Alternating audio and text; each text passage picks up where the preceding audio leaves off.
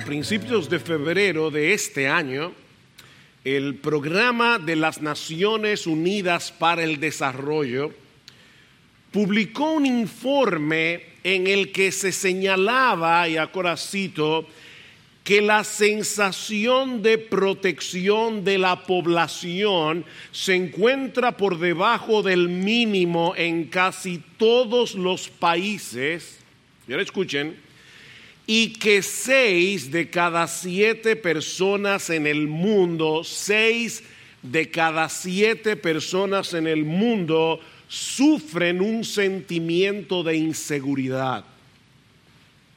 Según este informe, las naciones con algunos de los niveles más elevados de salud, riqueza y educación muestran un mayor grado de ansiedad que hace 10 años. Las naciones que tienen un mayor nivel de riqueza, de salud y de educación y, están experimentando hoy más ansiedad que hace 10 años atrás. Esta misma semana salió publicado en uno de nuestros diarios que la población dominicana vive en una especie de paranoia social. O sea, la gente se asusta cuando ve que dos motoristas le pasan por al lado, porque no sabemos si son dos asaltadores. Hay una paranoia social, decía el periódico. Estamos viviendo un clima de mucha inseguridad. Ahora, añádale a esto que aún entre los cristianos se percibe cierto grado de desasosiego por el futuro. Y uno lo escucha en, las conversaciones cuando se junta con hermanos. La agenda globalista marcadamente secularizada avanza a un paso tan acelerado que muchos se preguntan qué le espera a la iglesia en los próximos años. O, en qué forma este derrumbe moral, este derrumbe social que nosotros estamos viendo puede llegar a impactar o está afectando ya a nuestros hijos, a nuestros nietos. Hay un temor generalizado, no solo entre los incrédulos, mis hermanos, aún entre creyentes. La diferencia, la gran diferencia, es que los creyentes tenemos en nuestras manos las promesas de Dios. Promesas con las cuales podemos mantener a raya nuestros temores, promesas con las cuales podemos vivir en esperanza, como vemos en el pasaje que vamos a considerar en esta mañana para concluir nuestra serie expositiva en el libro del profeta Ageo. En aquellos días los israelitas también estaban enfrentando un futuro muy incierto, humanamente hablando. Israel había perdido su soberanía, recuerden, unos 70 años antes, cuando, cuando Babilonia los invadió, ahora se encontraban bajo el dominio de los persas. El templo que simbolizaba la presencia de Dios en medio de ellos seguía en ruinas y todo parecía indicar que en los próximos años Israel seguiría siendo como una mota de polvo en el medio del Medio Oriente rodeado de naciones muy poderosas que podían volcarse contra ellos en cualquier momento. ¿Dónde había quedado la promesa que Dios le había hecho al rey David de que uno de sus descendientes se sentaría en su trono para siempre? ¿Había algún futuro para Israel como nación del pacto? Mis hermanos, el panorama que estos judíos tenían por delante no era muy prometedor. Pero en este momento Dios le envía a Zorobabel, el gobernador de Judá, un mensaje sorprendente. Cuando lo vemos en su contexto, este mensaje es sorprendente.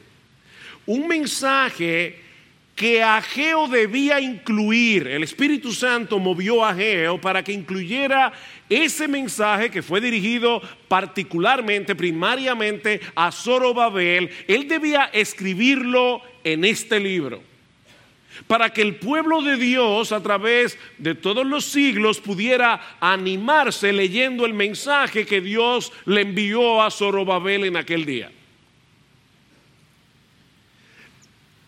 Mi hermano, tú y yo necesitamos abrazar de corazón el mensaje que Dios le envió a Zorobabel. E, ese mensaje está aquí. Dios hubiera podido darle un mensaje privado a Zorobabel y no haberlo incluido en su palabra pero ¿sabes por qué ese mensaje está aquí? Porque Dios sabía que tú y yo necesitábamos ese mensaje. Era para Zorobabel y era para ti, y era para ti, y era para ti, y era para mí. Y Dios quería que Zorobabel en ese momento, en medio de tanta debilidad, en medio de tanta inseguridad, en medio de tanto temor por el futuro, Dios quería que Zorobabel supiera tres cosas y que tú y yo supiéramos esas mismas cosas. En primer lugar, que sus planes se cumplirían sin lugar a dudas, porque nuestro Dios posee un dominio absoluto sobre todas las cosas. Los planes de Dios se van a cumplir. Versículo 20 otra vez. Y la palabra del Señor vino por segunda vez a Ageo el día 24 del mes, es decir, el mismo día del mensaje tercero. El 18 de diciembre en nuestro calendario. Dios le envió otro mensaje a Ageo, pero esta vez dirigido específicamente a Zorobabel. ¿Y cuál fue el mensaje? Mis hermanos, pongan atención a la gramática de este texto. Pongan atención. Versículo 21. Habla a Zorobabel, gobernador de Judá, diciendo, yo esa es la palabra clave de todo este pasaje. Yo, Dios, estremeceré los cielos y la tierra. Yo volcaré el trono de los reinos. Yo destruiré el poder de los reinos de las naciones. Yo volcaré el carro y a los que montan en él y caerán los caballos y sus jinetes, cada uno por la espada de su hermano. En aquel día declara el Señor de los ejércitos, yo te tomaré a ti, Zorobabel, hijo de Salatiel, siervo mío declara el Señor, y yo te pondré como anillo de sello, porque yo te he escogido, declara el Señor. Siete veces en tres versículos. Yo lo haré, yo lo haré, yo lo haré, de ahí el título de mi sermón, espera en mí, que yo lo haré. Yo lo haré. Esto no es lo que lo que Dios tiene la esperanza de llevar a cabo siempre que no suceda ningún imprevisto. Ustedes ven gente que le dice, mira fulano, yo espero tenerte esto a tiempo, yo eh, espero estar en tu casa el martes con esto, siempre y cuando no suceda nada. Eric estaba supuesto a estar aquí hoy para dirigir una reunión, pero no está porque nosotros no tenemos control de todas las cosas. Pero nuestro Dios sí. Esto es lo que Dios ha dicho que hará y lo hará con toda certeza porque nada ni nadie puede oponerse a sus planes. Nada ni nadie puede frustrar las decisiones de Dios. El futuro será como Él ha decidido que sea porque Él controla todas las cosas, porque para eso Él es Dios. En los decretos de Dios no hay lugar para incertidumbre, no hay lugar para un pequeño margen de error. No, para Dios no hay ni un pequeñísimo margen de error, porque no hay un rincón en todo el universo que Él ha creado donde Él no ejerza una absoluta y total soberanía. Nuestro Dios no tiene rival. Nuestro Dios no tiene nada que se le asemeje. De hecho, él mismo dice en Isaías capítulo 46, versículo 9, no hay ningún Dios como yo que anuncio lo por venir desde el principio y desde la antigüedad lo que aún no era hecho, que digo, mi consejo, mi decreto permanecerá y haré todo lo que quiero. ¿Oyeron eso? Todo, no un 50%, no un 99%, no hay nada que nuestro Dios se proponga hacer que Él no pueda llevarlo a cabo porque no existe un poder sobre la tierra que pueda ponerle resistencia. Todos los habitantes de la tierra son considerados como nada, dijo Nabucodonosor, el gran emperador de Babilonia. Todos los habitantes de la tierra, todos son considerados como nada comparados con Dios. Toda la humanidad completa, cada ser humano queda reducida a nada, incluyendo a los ricos, incluyendo a los poderosos. Y él hace según su voluntad, sigue diciendo Nabucodonosor. Tenía una mejor teología que muchos evangélicos en el día de hoy. Él hace según su voluntad en el ejército del cielo y en los habitantes de la tierra. Y no hay quien detenga su mano y le diga qué haces. Ni en el cielo ni en la tierra existe un poder que pueda frenar, que pueda frustrar los planes de Dios. Isaías 40, 15. Oigan esto, hermanos. He aquí que las naciones le son como la gota de agua que cae del cubo, y como menudo polvo en la balanza le son estimadas. ¿Te parece muy poderosa la ONU?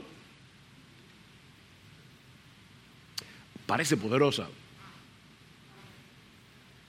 ¿Te parece poderoso el poder militar de Rusia? O, el poder militar de los Estados Unidos, de Norteamérica. Bueno, déjame decirte que para Dios, la ONU, la OEA, la Estados Unidos, Rusia, Ucrania y todos los países juntos son como esa gota de agua que cae del cubo cuando tú estás limpiando casa. Tú moviste, moviste el cubo, se cayó una gota de agua y esas son todas las naciones juntas para Dios. Imagínate por un momento que tú vas al mercado a comprar mangos y, los mangos los pesan. Y tú le dices a la persona, mira, límpiame bien ese mango porque yo no quiero que el polvo me lo ponga más caro. Eso sería ridículo. Bueno, eso es exactamente lo que dice aquí. Dice que todas las naciones son como menudo polvo en la balanza. O sea, así como el polvo pegado del, producto no puede mover la balanza, las naciones tampoco. Y sigue diciendo Isaías, como nada son todas las naciones delante de ti y en su comparación serán estimadas en menos que nada y que lo que no es como, si no existieran. Mira mi hermano, mi hermana, no cometas el error de comparar el poder de las naciones y de todos esos organismos internacionales con nuestra capacidad de respuesta porque te vas a llenar de ansiedad. Te vas a llenar de temor. No compares el poder de esas naciones contigo, no, compares el poder de esos organismos contigo. De Moisés se dice en Hebreos capítulo 11 que por la fe dejó a Egipto, no temiendo la ira del rey. ¿Sabes por qué? Porque se sostuvo como viendo al invisible no temiendo la ira de Faraón, porque él se sostuvo como viendo al invisible. Mi hermano espera en ese Dios que puede decir con toda certeza, yo lo haré. Espera en mí, yo lo haré. Porque Él sigue sentado en su trono, gobernando todas las cosas para su gloria y para el bien de su pueblo, aunque en este momento no tengamos ni idea de lo que Él está haciendo ni por qué. Lo segundo que Dios le dice a Zorobabel y a todos nosotros en el día de hoy es que todos los reinos rivales de Dios serán destruidos. Todos. Ninguna oposición contra Dios prevalecerá. Versículo 21. Habla Zorobabel, gobernador de Judá, diciendo, yo estremeceré los cielos y la tierra y volcaré el trono de los reinos y destruiré el poder de los reinos de las naciones y volcaré el carro de los que y a los que montan en él y caerán los caballos y sus jinetes, cada uno por la espada de su hermano. Esta figura del versículo 21, yo estremeceré los cielos y la tierra, es muy similar a lo que vimos en los versículos 6 y 7 de este mismo capítulo. ¿Recuerdan cuando dice que Dios iba a hacer temblar a los reinos de las naciones? Solo que en aquel momento el significado era muy diferente. Ageo capítulo 2, Versículo 6, porque así dice el Señor de los ejércitos, una vez más, dentro de poco yo haré temblar los cielos y la tierra, el mar y la tierra firme, y haré temblar a todas las naciones. Vendrán entonces los tesoros de todas las naciones, y yo llenaré de gloria esta casa, dice el Señor de los ejércitos. Esta profecía se repite una y otra vez en los profetas. Ellos visualizaban el día en que habría de cumplirse la promesa que Dios le hizo a Abraham de que a través de uno de sus descendientes serían benditas todas las familias de la tierra. Dice en Sofonías capítulo 3, versículo 9, escuchen esto mis hermanos porque aquí están incluidos los dominicanos. Dice que Dios daría a los pueblos labios puros, a todos los pueblos, para que todos ellos invoquen el nombre del Señor, para que les sirvan de común acuerdo. Desde más allá de los ríos de Etiopía, mis adoradores, mis, mis dispersos, traerán mi ofrenda. Ven, Dios aparece y todas las naciones se rinden ante Él, o gente de todas las naciones. Esta profecía se cumplió cuando Dios el Hijo se hizo hombre en su primera venida. Desde entonces nuestro Dios ha estado construyendo un enorme templo espiritual formado de piedras vivas con gente de todo pueblo, lengua, tribu y nación que se postran ante el Dios de Israel y le adoran en espíritu y en verdad. Pero en los versículos 21 al 22 el panorama es muy diferente. Porque aquí no se habla de salvación, aquí se habla de destrucción. Y se usa el mismo lenguaje que Dios usó en Génesis cuando habló de la destrucción de Sodoma y de Gomorra. Lo que Ageo está describiendo en los versículos 21 y 22 es muy similar a lo que se describe en el Salmo 2. Es una absurda conspiración universal contra el Señor y contra su Cristo que está condenada al fracaso desde el principio. Dice, ¿por qué se amotinan las gentes y los pueblos piensan cosas vanas? Se levantarán los reyes de la tierra y príncipes consultarán unidos contra el Señor y contra su ungido, contra su Cristo, contra su Mesías. Eso es una total ridiculez. Dice en el versículo 4, el que se sienta como rey en los cielos se ríe. El Señor se burla de ellos. Esta, esta conspiración no produce ninguna alarma en el trono de Dios pero lamentablemente sí produce muchas alarmas en nuestros corazones. Hay una diferencia en cómo el cielo reacciona y cómo nosotros reaccionamos. Mis hermanos, seamos honestos, desde nuestro punto de vista, los poderes terrenales nos parecen demasiado poderosos. Y fácilmente olvidamos quién es el que está en control Sí es cierto que hay una conspiración contra Dios, es cierto que hay una conspiración contra su iglesia, hay una humanidad caída que pretende darle un golpe de estado a Dios. Eso es real. Eso es lo que vemos todos los días en los medios de comunicación, es lo que vemos en los gobiernos nacionales, es lo que vemos en los organismos internacionales, eso es real. Mis hermanos, no podemos negar lo que está a la vista. Hay una conspiración. La agenda globalista es real. El movimiento LGBTQ es real. La ideología de género es real. Mis hermanos, todos esos organismos internacionales que están tratando de, implantar una dictadura ideológica en países como los nuestros, eso es real. Pero el resultado final de esta guerra ya está decidido. Ese es el punto.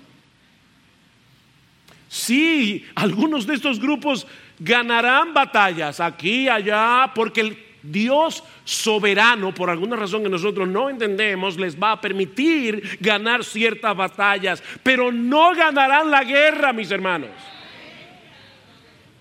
Ya Dios determinó, ya Dios decretó la destrucción final de todos los reinos que se le oponen al suyo. Por eso alguien decía muy sabiamente que no debemos cometer el error de visualizar el futuro a la luz del presente. No, no, no. Debemos visualizar el presente a la luz del futuro. Son dos formas muy distintas de ver la vida. Todos los poderes que se le oponen a Dios serán suprimidos serán destruidos. Esta profecía tendrá su cumplimiento final y definitivo cuando el Señor Jesucristo regrese en gloria. Dice en Apocalipsis capítulo 19, hay una batalla y al final Jesucristo vence. Pero ¿saben qué, mis hermanos? A través de toda la historia, una y otra vez, nosotros vemos al Dios soberano poniendo límites al mal. Cuando Hitler inauguró el tercer Reich, o sea, el tercer imperio, en enero de 1933. Hitler anunció con bombos y platillos que estaba inaugurando un reino que iba a durar mil años. ¡Wow! Mil años duró 12 años, 3 meses y 8 días.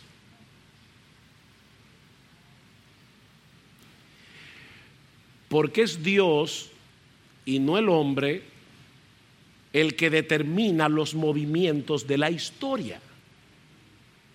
Solo Él tiene poder para decir con certeza, yo lo haré.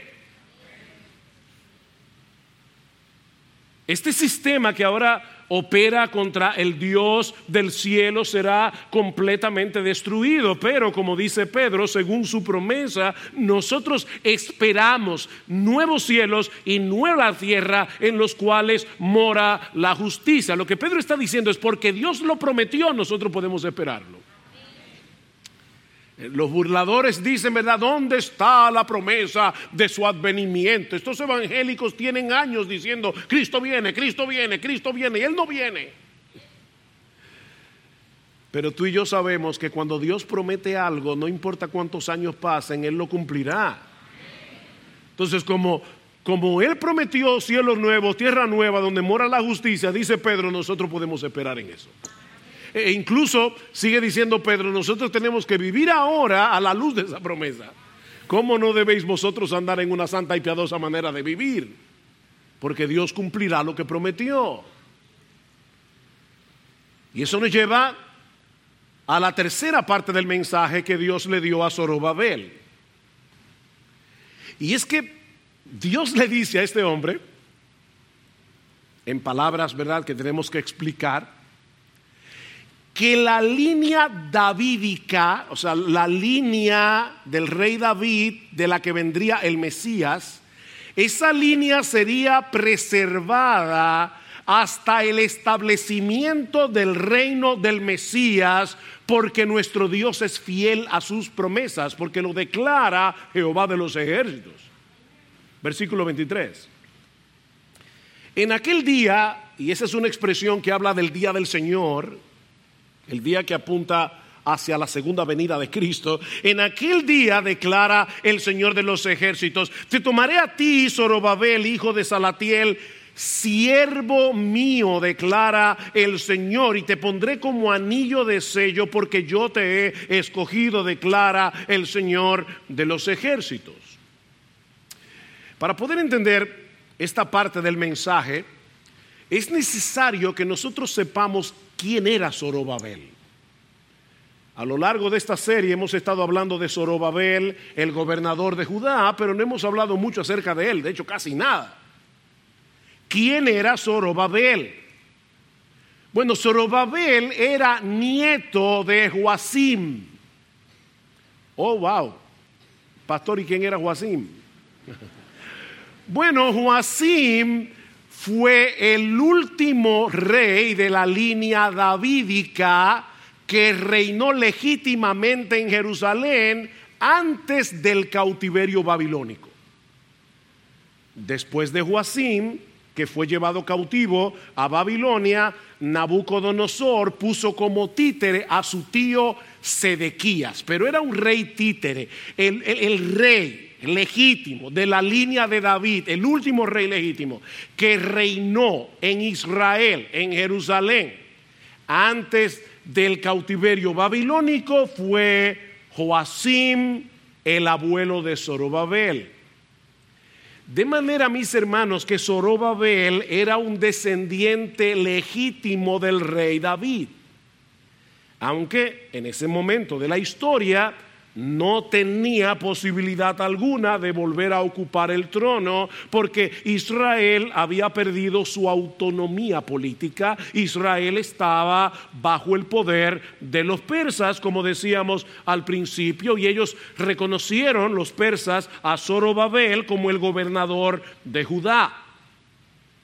Bueno, ahora con esto en mente, vean una vez más el versículo 23. En aquel día declara el Señor de los ejércitos, te tomaré a ti, Zorobabel, hijo de Salatiel, siervo mío. Es la primera vez en el libro de Ageo que en vez de llamarle a Zorobabel gobernador de Judá, Dios le llama su siervo. La primera y única vez. Tú eres mi siervo. Y ese es un título que se usa en el Antiguo Testamento para referirse a David y para referirse al Mesías descendiente de David. De hecho, lo pueden ver claramente si leen los capítulos 40 al 55 del libro de Isaías, verán como una y otra vez Dios se refiere al Mesías como su siervo. Y ahora le dice, yo te pondré como anillo de sello porque yo te he escogido. ¿Y eso qué significa? Bueno, este sello era un símbolo de autoridad y era usado para endosar todos los documentos oficiales. Se ponía la arcilla y entonces el sello del rey era, era como la firma del rey sobre un documento. Este anillo era tan importante que los reyes solían llevarlo consigo como una medida de protección, ya sea puesto en la mano o en un collar en el cuello. Este sello era sumamente importante. Y ahora Dios le dice a Zorobabel, yo te tomaré te pondré como anillo de sello, es decir, yo te protegeré como si tú estuvieras en la palma de mi mano y te investiré de mi autoridad real porque yo te he escogido. Ahora, el, el trasfondo de esta promesa la encontramos en el capítulo 22 del libro del profeta Jeremías. Donde Dios le anuncia a Joacim, el abuelo de Zorobabel, que él sería llevado en cautiverio a Babilonia por causa de su pecado y que ninguno de sus descendientes inmediatos volverían a sentarse en el trono de Israel. Y el lenguaje que usa Dios en Jeremías capítulo 22, versículo 24, es muy similar al que usa Ageo en el versículo 23. Dios le dice, Jeremías 22, vivo yo, declara el Señor, aunque Conías, hijo de Joacim, rey de Judá, fuera un anillo en mi mano derecha, aún de allí lo arrancaría. ¿Ven la, advertencia de juicio? Te voy a arrancar. Tú, tú has sido un anillo de sello en mi mano, pero aún estuvieras en mi mano derecha, yo quiero que tú sepas que ya no hay esperanza para ti. Aún de allí te arrancaría y te enviaría cautivo a Babilonia. Para Joacim no había remedio, ni para ninguno de sus descendientes. Pero ahora Dios le está prometiendo a Zorobabel revertir esas palabras de juicio. La promesa mesiánica que Dios le hizo a David habría de cumplirse con un descendiente de Zorobabel. Yo te he escogido como mi siervo, yo, yo te protegeré como un anillo de sellar en mi propia mano y yo te investiré de autoridad. Zorobabel no tenía ninguna importancia política. Para, para, las naciones circundantes, Zorobabel era un don nadie, era, era el gobernador de una pequeñita nación en Medio Oriente sin ninguna importancia. Zorobabel no era nadie a los ojos del mundo. Era el gobernador de una pequeña nación bajo el dominio de los persas y un poco más adelante iban a estar bajo el dominio de los griegos y unos años más adelante iban a estar bajo el dominio de los romanos. Humanamente hablando, era muy improbable, muy improbable que Dios cumpliera la promesa que le había hecho a David, pero nuestro Dios es fiel. Y él preservó a los descendientes de Zorobabel por más de 500 años hasta que llegamos al capítulo 1 del Evangelio de Mateo. ¿Y qué leemos allí? Que después de la deportación a Babilonia, Jeconías engendró a Salatiel, Salatiel engendró a Zorobabel, Zorobabel Abiud, y así sigue descendiente tras descendiente hasta llegar a Jacob, que engendró a José, el marido de María, de la cual nació Jesús, llamado el Cristo. Déjame hacerte una pregunta, ¿a ti te aburren las genealogías? ¿Tú crees que la Biblia sería mejor, sería más emocionante si no tuviera genealogías? Las genealogías, que a muchos tanto les aburren, están allí para probar que nuestro Dios es fiel. Nuestro Dios es fiel.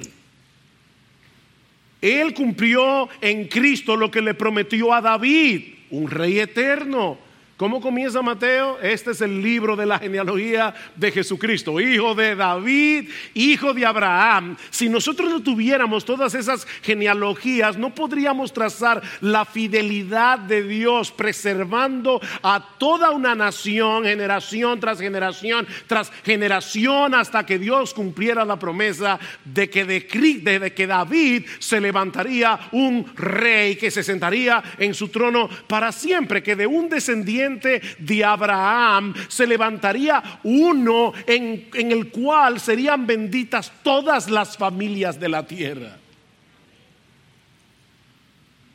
Y Zorobabel está allí.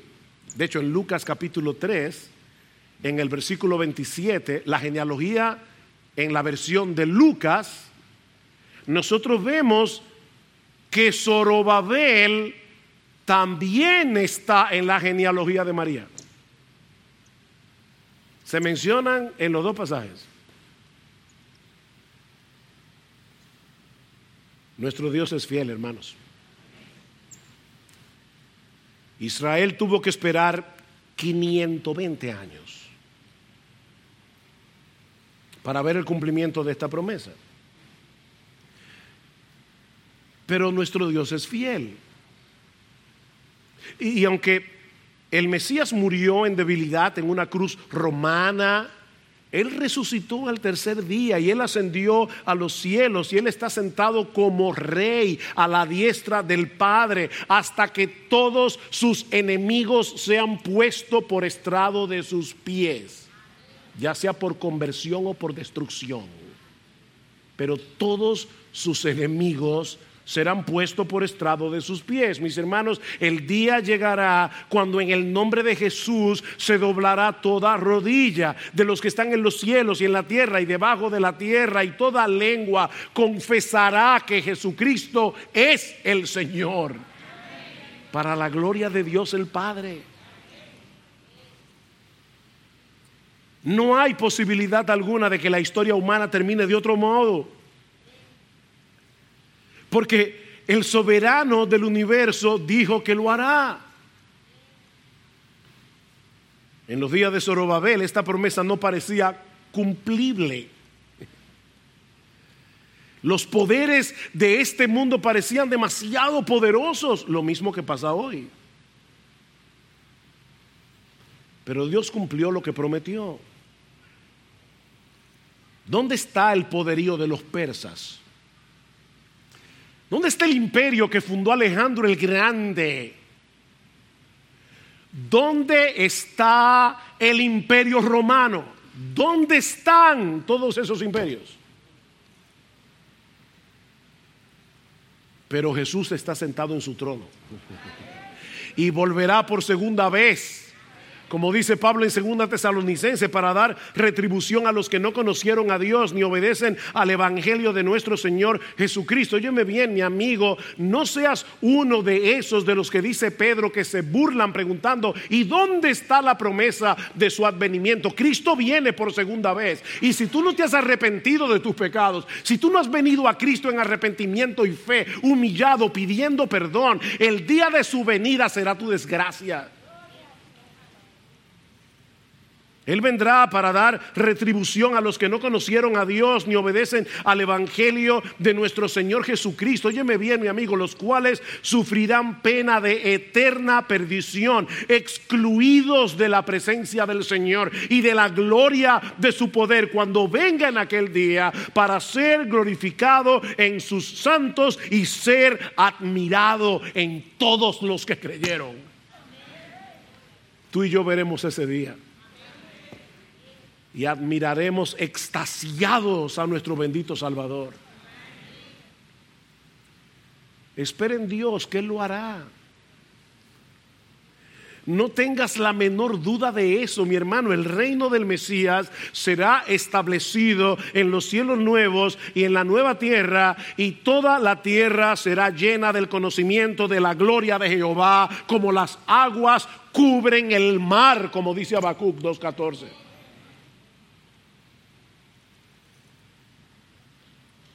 Ahora hay un detalle adicional en este texto que no podemos pasar por alto. Ya, explicamos lo que el texto significa. Ahora, hermanos, ¿para qué Dios le dijo todo eso a Zorobabel? Ahora vamos a ver el libro entero, el contexto en el libro entero. ¿Para qué fue que Dios le dijo todo eso a Zorobabel? Espere en mí, yo lo haré, yo lo haré, yo lo haré. Yo voy a destruir los reinos de las naciones. Nadie se puede oponer a mí. El reino del Mesías prevalecerá.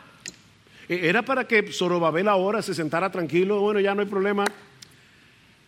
Esperemos que Dios destruya a los malos, que el Señor establezca su reino y nosotros sentémonos aquí a esperar. ¿Fue para eso? ¿O fue para animarlo a continuar con la reconstrucción del templo? Poniendo piedra sobre piedra con la vista puesta en ese futuro glorioso que nos espera. El templo se acabó de construir cinco años más tarde, en el 515 antes de Cristo.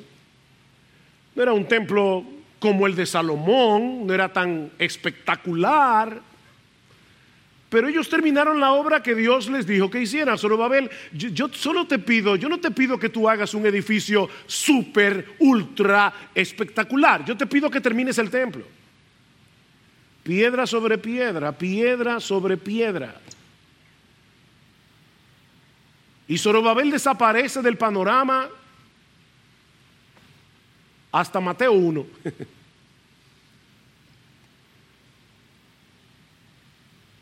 Dice en Daniel capítulo 11, versículo 34, que el pueblo que conoce a su Dios se esforzará y actuará.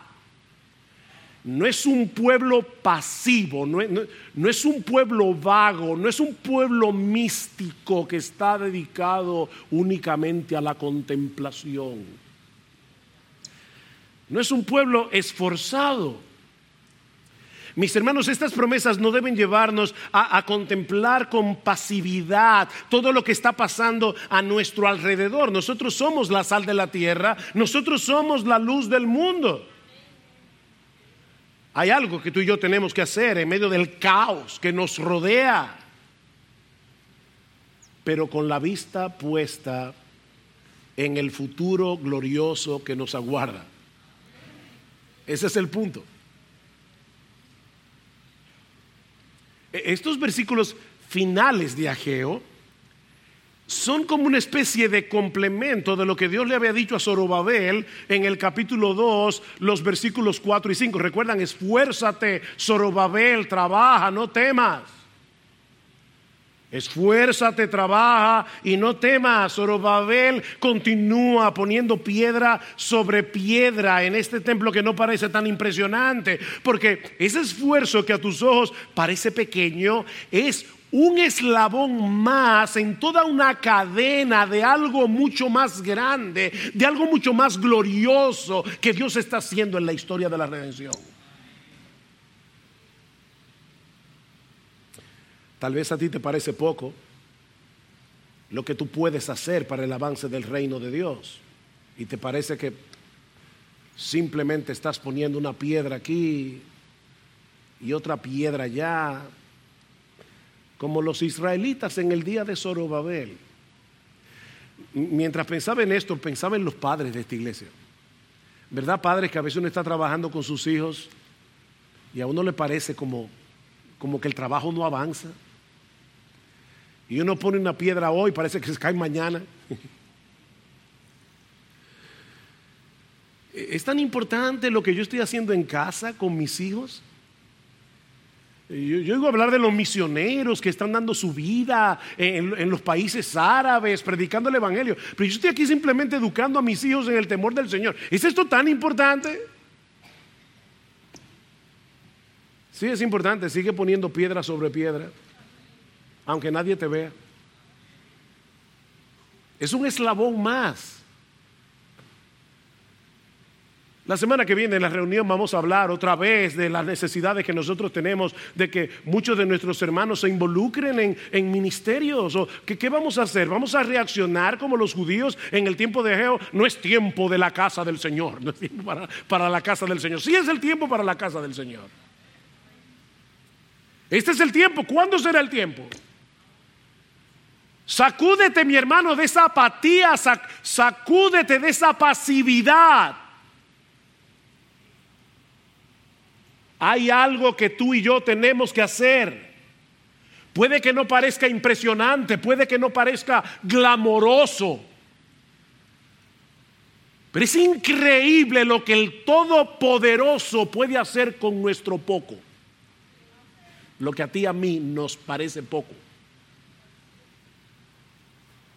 Esfuérzate, trabaja, no temas.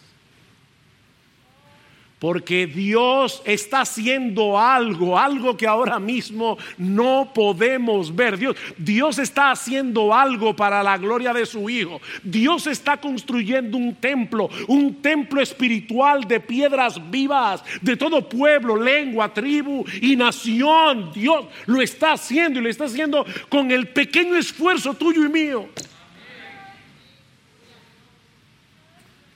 Porque nosotros tenemos un tesoro en vasos de barro. ¿Sabes para qué? Para que la excelencia del poder sea suya y no nuestra. Somos como Zorobabel, estamos aquí poniendo una piedra y otra piedra y otra piedra y uno dice, ¿a dónde va a llegar esto?